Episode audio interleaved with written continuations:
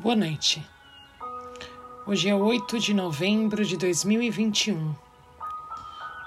Nós somos o coletivo Girassóis Espíritas pelo Bem Comum.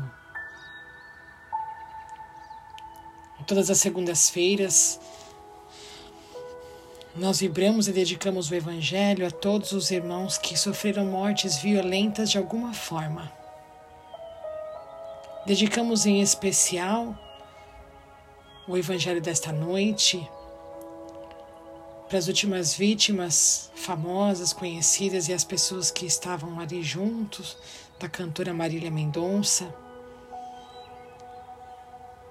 E a todas as outras pessoas em qualquer parte do planeta que tenham recentemente perdido suas vidas nessas, nessas tragédias. Que Deus, em Sua infinita bondade, possa adentrar os corações dos familiares, das pessoas que amavam cada uma dessas vítimas, dessas pessoas, para que essas pessoas possam suportar a perda de seus entes queridos e que a espiritualidade possa também acolher todos esses irmãos que chegam diariamente ao plano terreno, ao plano, ao plano espiritual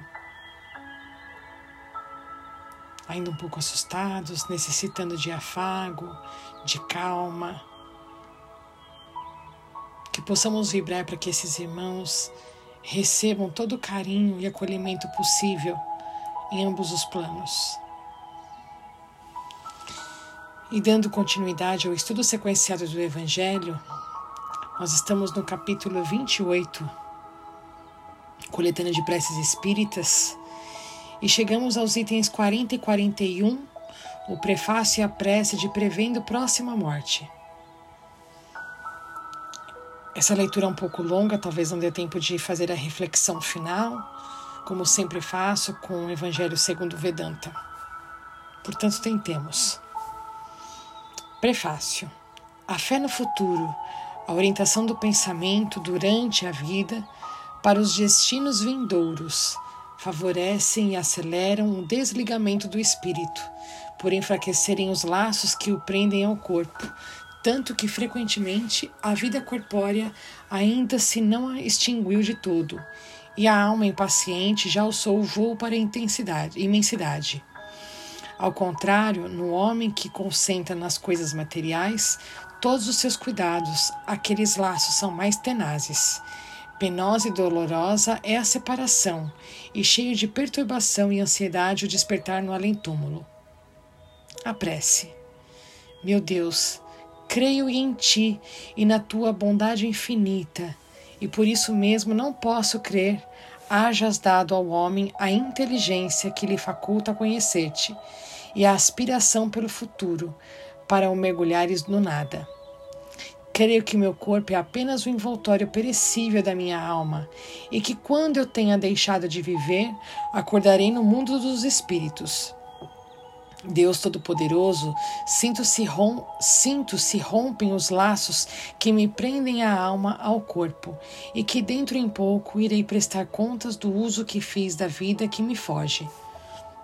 Vou experimentar as consequências do bem e do mal que pratiquei Lá não haverá ilusões nem subterfúgios possíveis. Diante de mim vai desenrolar-se todo o meu passado e serei julgado segundo as minhas obras. Nada levarei dos bens da terra.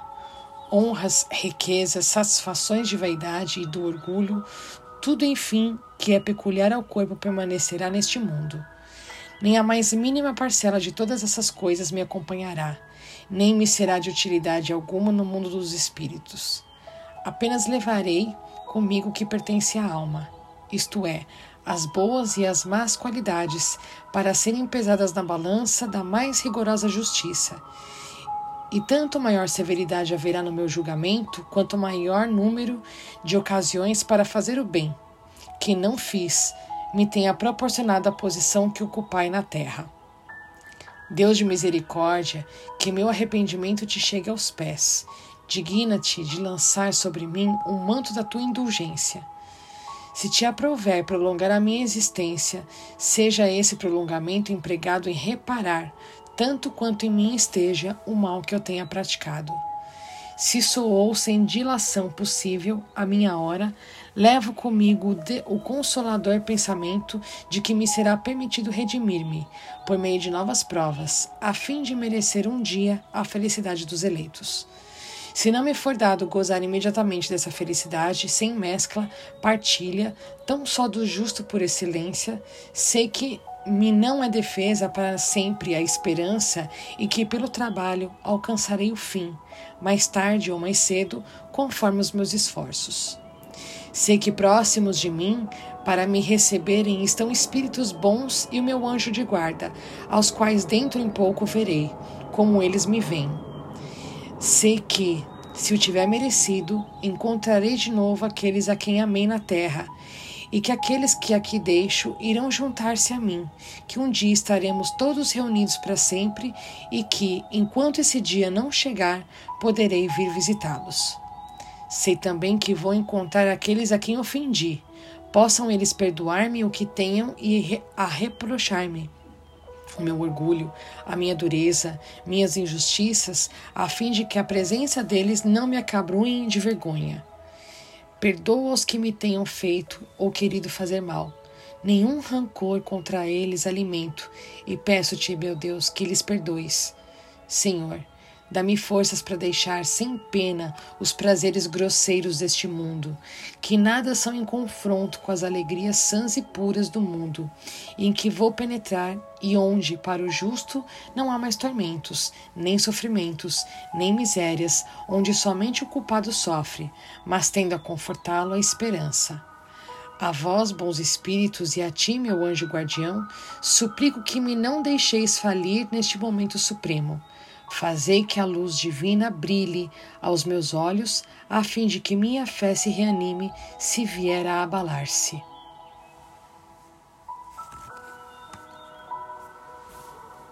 Então, aproveitando este momento para complementar a leitura, pego aqui o sermão, o Evangelho segundo Vedanta o Sermão da Montanha, segundo Vedanta. E no capítulo 5, quando ele vai discorrer em vários trechos a oração do Pai Nosso, ele vai, uma das partes ele vai dizer sobre a frase: Seja feita a vossa vontade, assim na terra como nos céus. Como fará a vontade de Deus um aspirante da espiritualidade?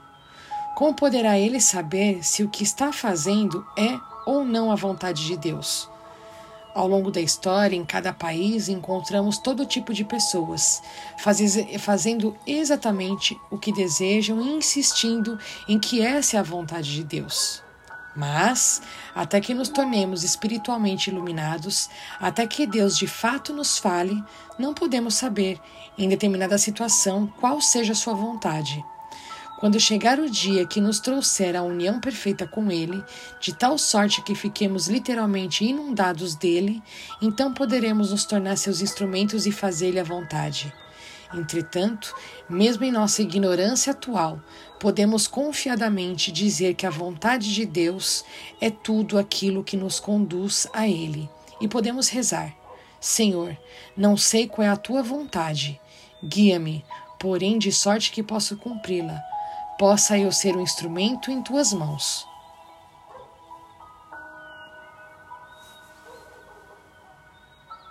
E mais uma vez nós agradecemos a espiritualidade amiga que se faz presente nos evangelhos diários, em especial a equipe espiritual dos trabalhos dos evangelhos das segundas-feiras. Que as nossas vibrações possam chegar a todas aquelas pessoas que mais necessitam de acalento neste momento, seja por perdas de pessoas queridas, seja por dificuldades que estejam passando neste momento em que o planeta todo está passando por esse processo de pandemia ainda. Ou seja, nós aqui no nosso país, no Brasil, passando por esses momentos da realidade nua e crua, tão difícil para tanta gente.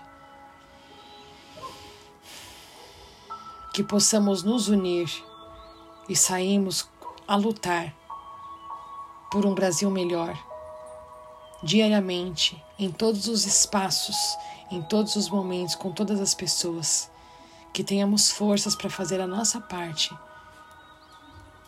para termos um Brasil justo para todas as pessoas.